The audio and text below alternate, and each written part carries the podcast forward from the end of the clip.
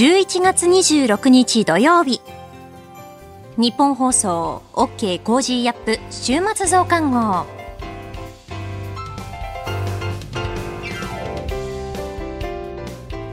ニッポン放送アナウンサーの新行市佳です。OK Cozy up 週末増刊号。今週の放送でセレクトした聞きどころ今後のニュースの予定を紹介していくプログラムです。番組の後半は Cozy up コメンテーターがゲストと対談するコーナー。今月はジャーナリストの佐々木俊尚さんとモラロジー道徳教育財団特任教授で教育問題がご専門の大久保俊輝さんです。今週もお付き合いください。さあそれでは今週取り上げたニュースを振り返っていきます。COP27 気候変動の被害を支援する新たな基金を創設へ。10月の全国消費者物価指数が前年同月比3.6%上昇。文部科学省旧統一協会に対する質問権を行使。アメリカ国防長官と中国国防大臣が会談。防衛力強化に向けた有識者会議総理に提言提出。こういったニュースを取り上げました。それでは今週の聞きどころです。11月24日木曜日に上智大学教授で政治学者の前島和弘さんに解説していただいた今後のアメリカ政治と日本との関係について、次の大統領選挙への顔ぶれについても伺いました。それでは今週のプレイバック。前島和弘さんと考える今後のアメリカ政治と日本との関係。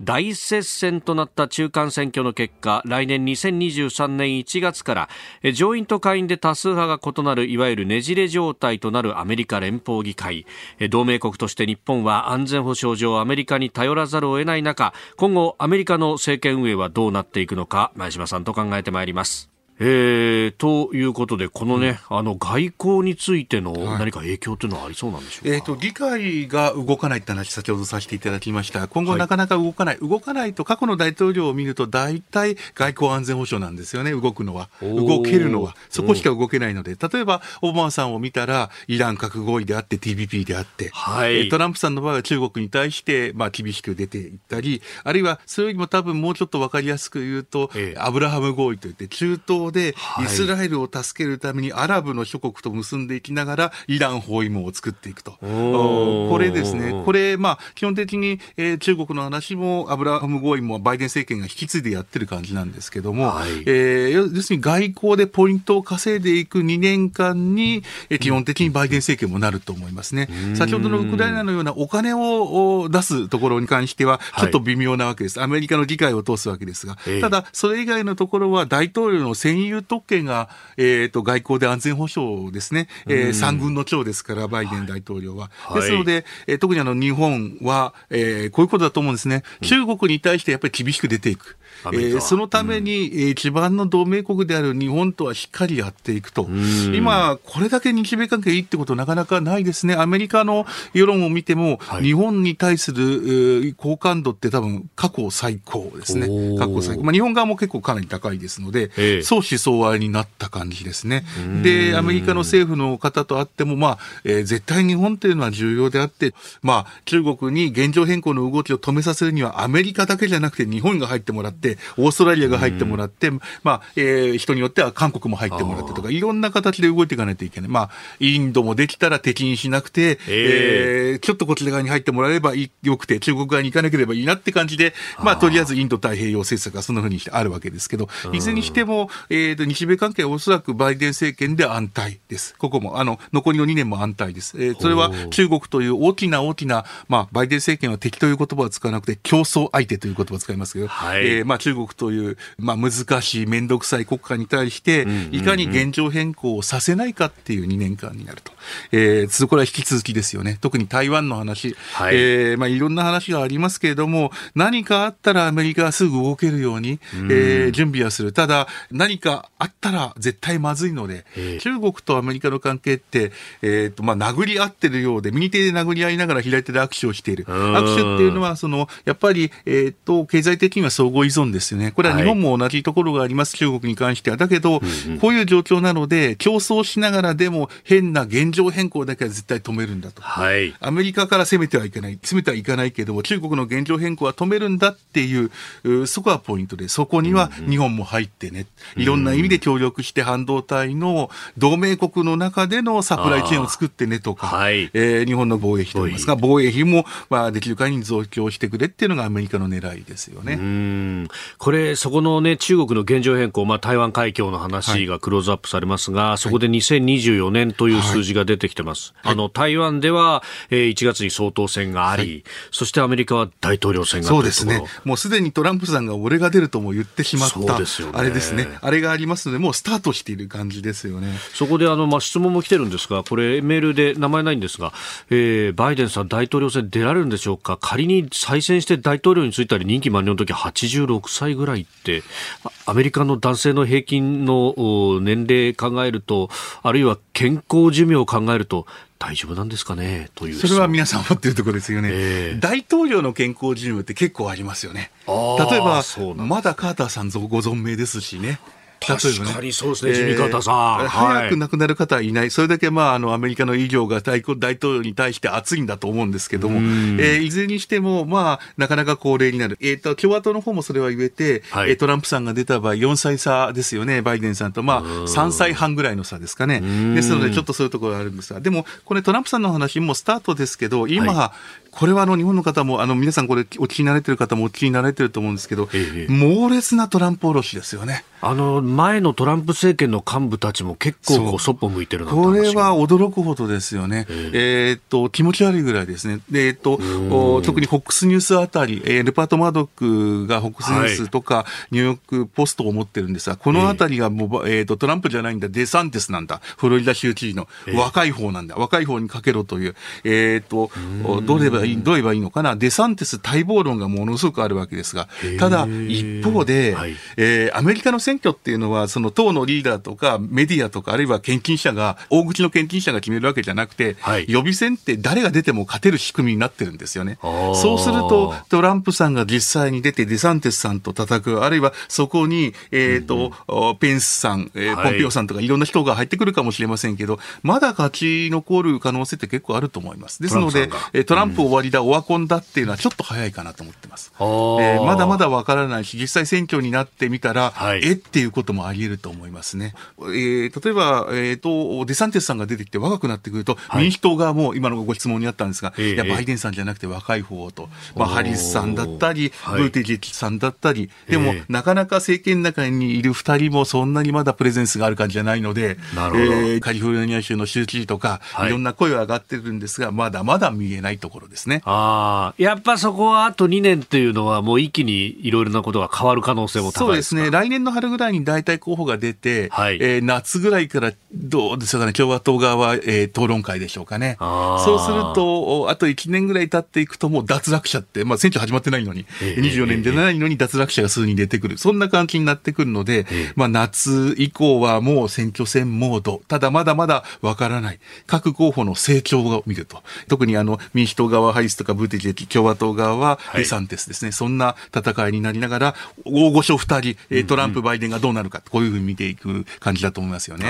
で、そこにさっきお話になった経済がどうなってるかっていうのが関わってくる。そうなんです。まさにそうなんですね。そこも関係しながら、はい、えー、俺がやったら景気良くなるぞってみんな言うと。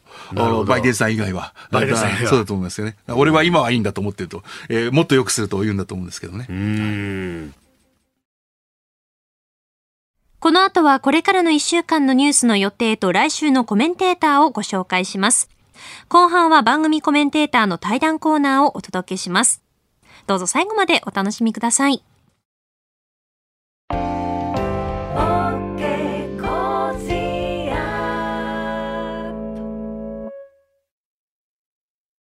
自分よし、相手よし、第三者よし。この三方よしの考え方は、より良い人生を築くための重要な指針です。モラロジー道徳教育財団は、ビジネスリーダーのための経営誌、月刊散歩よし経営を発刊。人づくり SDGs に取り組む企業の皆さんにおすすめの一冊です。お問い合わせいただいた方全員に、月刊散歩よし経営の見本誌、さらに小冊子心に残る話ベストセレクションを漏れなくプレゼントしています。詳しくは日本放送のホームページ内のバナーをクリック。創立96年、道徳で人と社会を幸せに。公益財団法人、モラロジー道徳教育財団。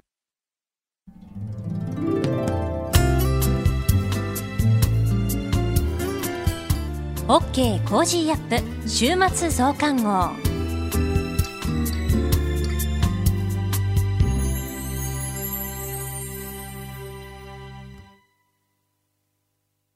ニッポン放送アナウンサーの新行市佳がお送りしています。OK Cozy up 週末増刊号。さて、サッカーワールドカップカタール大会、日本代表ドイツ相手に2対1で逆転勝利収めましたね。改めてこの音声をお聞きください。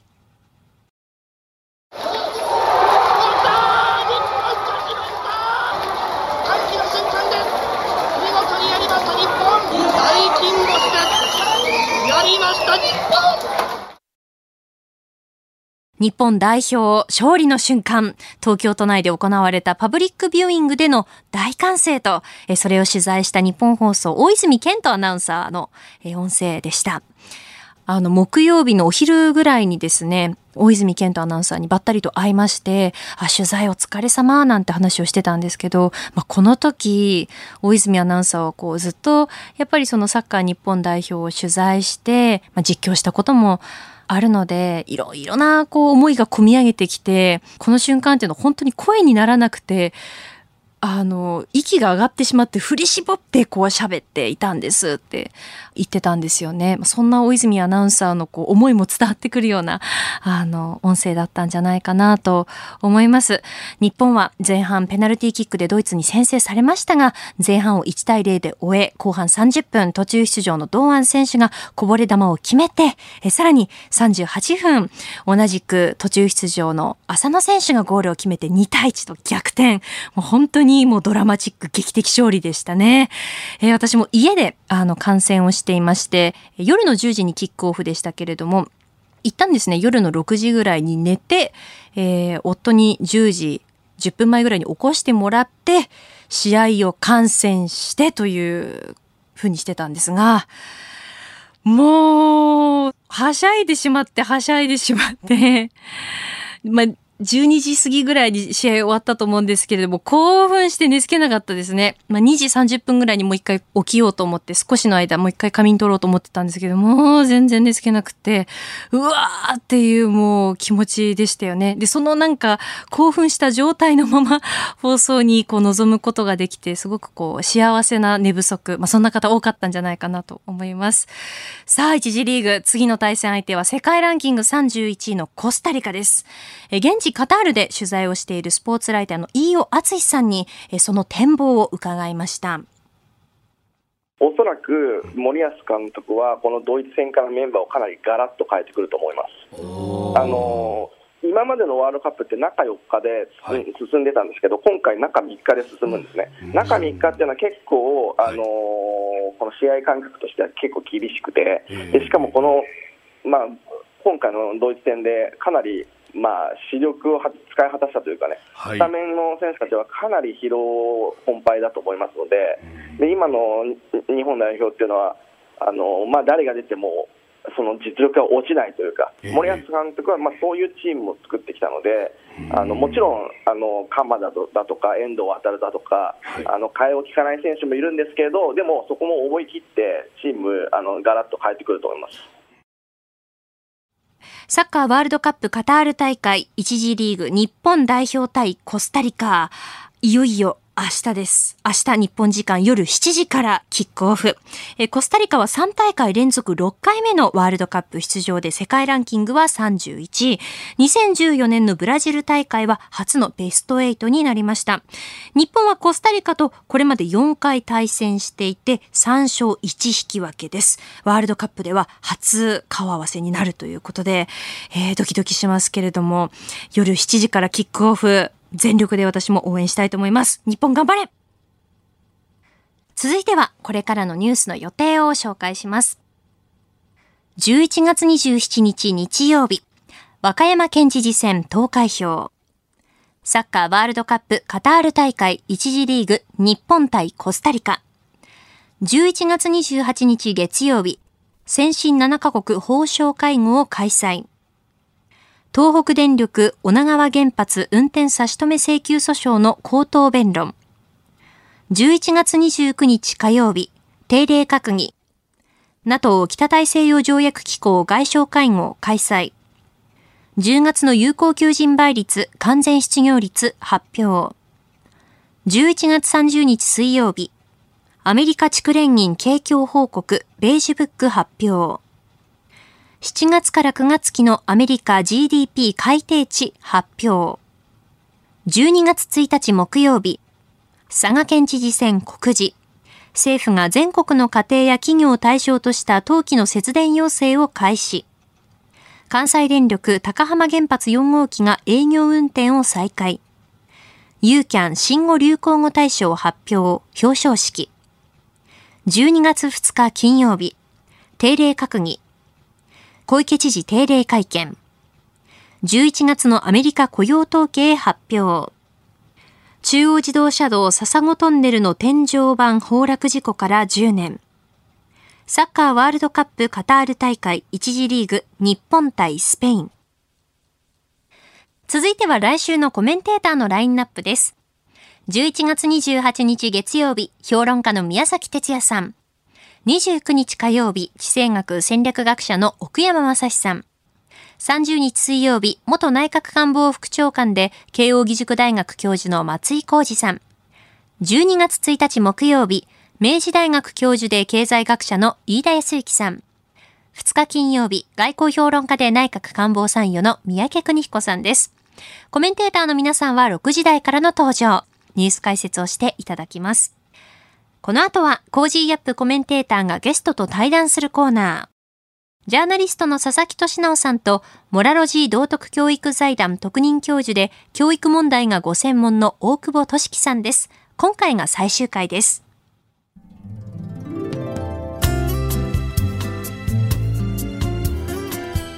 OK Cozy up 週末増刊号。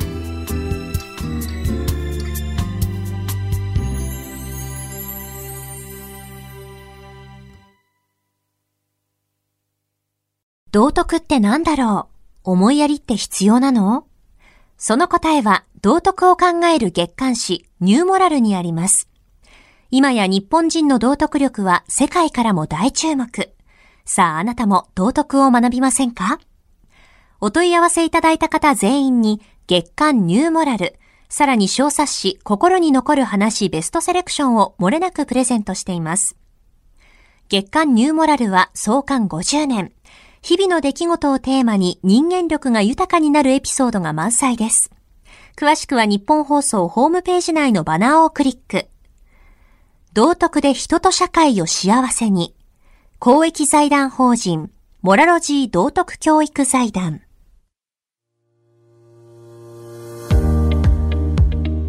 ジャーナリストの佐々木俊直です。この配信は日本や世界を取り巻く様々な課題を掘り下げる対談番組。今回のお相手は公益財団法人モラロジー道徳教育財団特任教授で教育問題がご専門の大久保俊樹さんです。よろしくお願いいたします。はいよろしくお願いします。えー、今回の対談では不登校問題をテーマにお話を伺っているんですけれども、えー、大久保さんご著書のですね我が子は学校に行きたくないと言ったら不登校解決レシピこの本の中であの富士山にですね、みんなで登るっていうね、うん、その、えー、富士登山で不登校や課題を抱える子どもの支援をされているというお話が出てきてこれ非常に興味深く、うん、えー、拝読したんですけどなぜ富士登山っていう話を考えられたんですか？ああこれはあの、え私教員になる前ははい。災害普及やってまして、へ富士山の朝霧高原に、えはいはい。まあ、富士教育訓練センター、昔でいう建設大学校っていうのがあって、そこは災害普及を担当するんですああそうなんねですねまあ、大学校ですから、ええ。あの放給いただきながらやるんですけど、うんえ。やっぱり富士山っていうのは美しいけども、まあ、恐ろしい山でもあるし、でそこに大沢崩れっていうのがあって、はいありますね。れを、まあ、砂防ダムで止めるような仕事をしてたんですあね。ーなるほど。まあ、その中であの災害現場に行った時に、あの物はつくんだけど最後まで仕上げる人って自衛隊じゃないんですよね地元の業者がやるわけでね、そうなんですね、うん。そこ意外と脚光を浴びないので,、うんうんうん。で私その時ものづくりをするのにやっぱ人がしっかりしないといいものを作らないので、人作りが大事だなと思って、で教員になっていくんですああそういうきっかけだったんですね、うん。だからあの夜学短大に通って、で通信教育で教師になったんですなるほど。で自分の子供が不登校になったりとか、いろんなさまざまな学生たちのまあひ弱さを感じた時に、なんとかしなきゃいけないなと思った時に富士山が見えんですよね、いやあそこに登ったんだなと。なるほど。でその時にあの時登った時なんか自分が無になって、なんか自分のちっぽけさも感じたけど、自分の使命感も確か感じたよなと思って、であの子供たちにあの、まあ、学生たちがキャンパスであのその富士の訓練センターで勉強する時間を持ってたもんですから、まあ、富士山があるから登ろうと、でなおかつ子供たちも登らせないかと。結構でも大変ですよねあのコース長いですしね。そうですね。でまあその頃校長の時に、えじゃああの今年の夏先生富士山登ると、からうちの子供たち不登校だけど、ええ。挑戦させてみたいんだけど、行きたい人いるかって言ったら「はいはい」って手上がるわけですよ。まあ、その時はあの、学校は700人ぐらいの学校でしたけど、え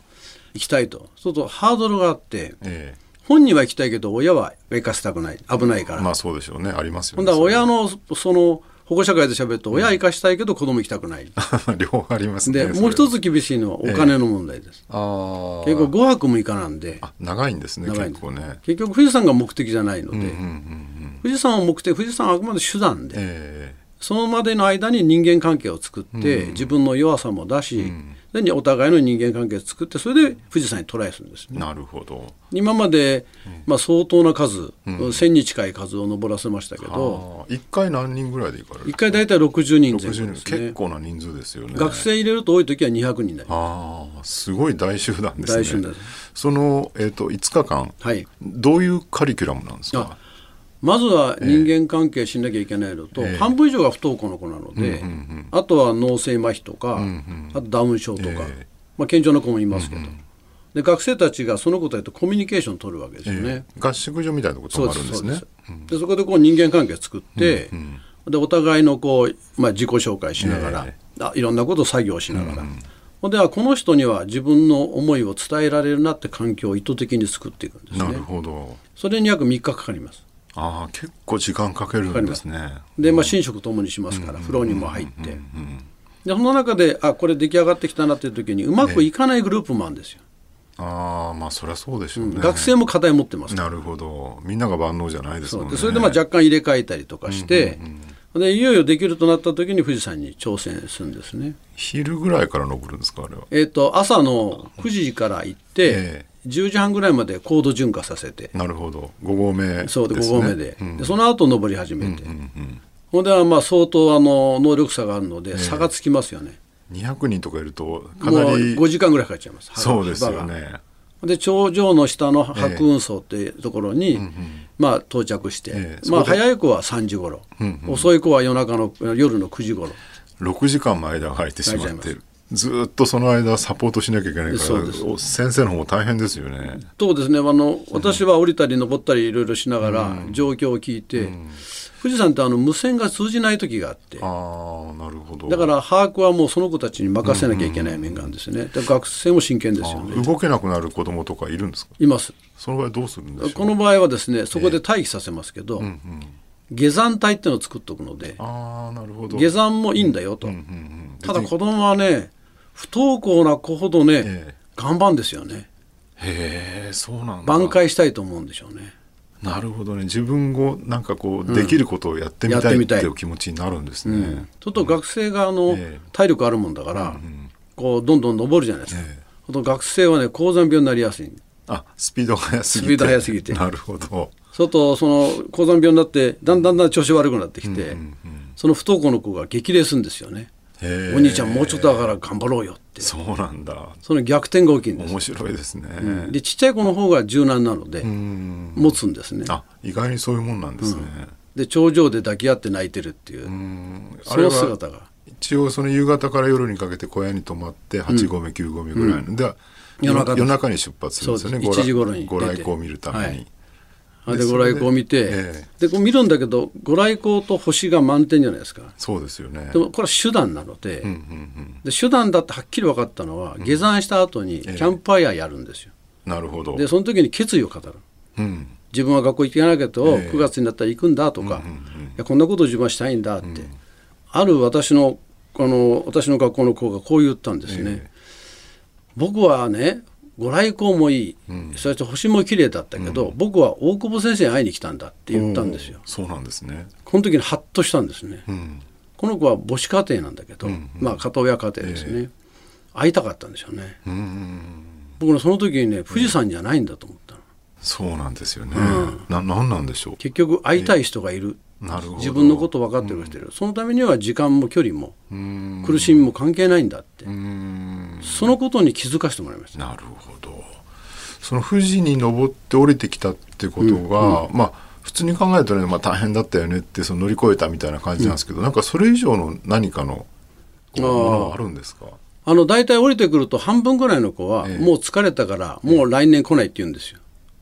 そう思いますよね。足も痛いしね、でもそういう子は来るんです。あ翌年も来るんですでね、学校に行く率は9割を超えるんですよ。9月にする。一旦行くんだけどまた行けなくなる、あなるほど、うん、でも富士山には来るああで僕はなんでかなと思うとやっぱり会いたい人がいるから、あなるほど、うん、一緒に自分のことを分かってくれる人がいるから,、で分かってくれる人がいるところには行きたいんですよねその富士山が辛いかどうかじゃなくて、自分をこう認めてくれるそうです。共有してくれる人がいるかどうかってことが実は一一番大事番大事。はい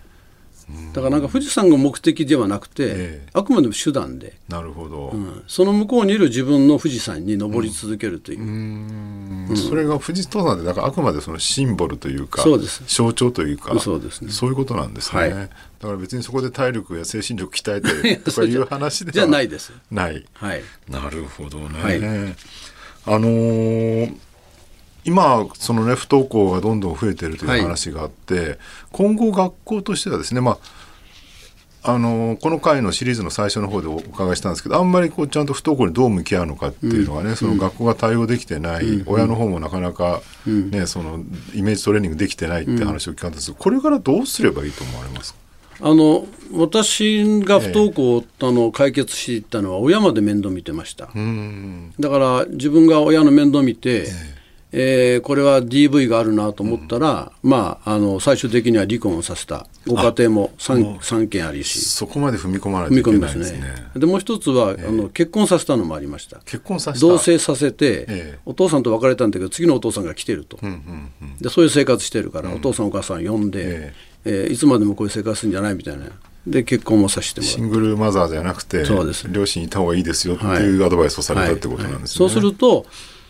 学校じゃなくて家庭をまでケアしなきゃいけないから、なるほど。そうとそういうことをやると大体教育委員会から、ええ。そのとこまでしないでいいってみんな思うんですよ、通そう思いますよね。でも行政昔の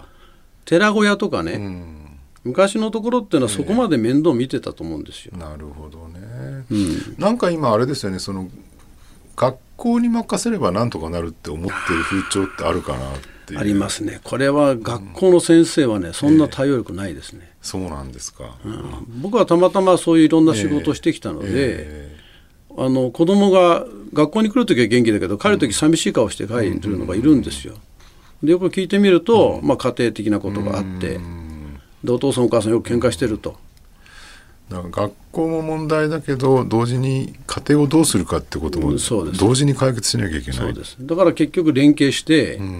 まあ、以外あの行政でも、まあ、いろんなその民生委員さんとかいろいろいますけど、なり手がなかなか今いない。そうですよね。以前はねよく地域社会みたいなこと言われて町内会のおじさんがいたりとかそう,、いうのが見守ってるみたいな話ありましたけど、うん、まあ学校族と、ね、うん、その地域みたいなのが崩壊していく中で本当に、ね、家庭も学校現場も孤立してる状態の中で、そうするとその学校も見て家庭も見るって両方見るっていうのがなかなかないですよね、システムとして。それがあの私は校長だと思ってるんです。校長さんにはそういうふうな力もあれば、期待もあるので、まあ、ある面では家庭にも地域にもどんどん入っていける、そういうようなそのスキルをね、磨いていって、まあ、ある面で権限も与えていただいて、やっていけばねもっと変わると思います。校長室にどんと座ってるだけじゃなくてあダメですね。地域社会の再、うん、復活みたいなのを校長先生がね、先頭立ってやるぐらいのそのぐらいの意気込みが必要だってことですかね。ね。僕はあの歩道橋も作ったし、えー、あのあの路側帯も作ったしそれ地域の人と相談に来るのでなるほど。もともと土木ですから、建設なんでそう考えてみると本当に丸ごと、家庭も丸ごと面倒を見るよっていう、えー、やっぱり大事なのは、あなた見放さないよと、一生面倒見るからねっていうのを子どもたちにメッセージ出さないと、なるほど。担任の1年じゃないよと。一生担任だよって、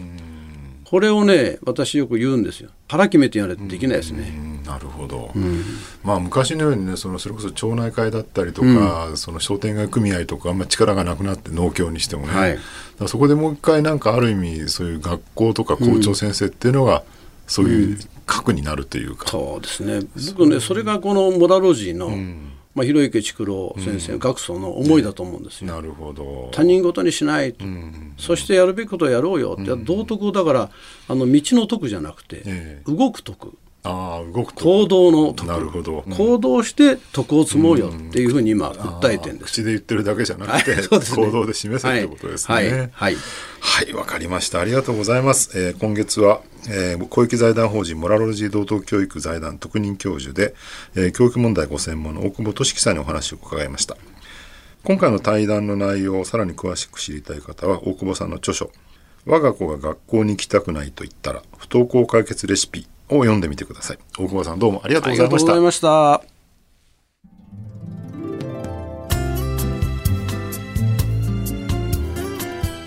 OK Cozy up 週末増刊号。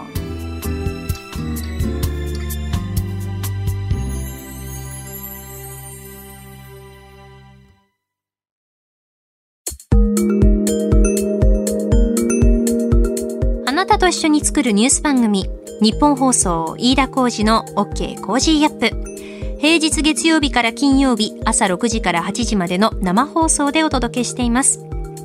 ぜひ FM 放送 AM 放送はもちろん radiko や radiko のタイムフリーでもお楽しみください。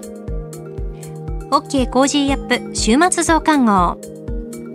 ここまでのお相手はニッポン放送アナウンサーの新行市佳でした。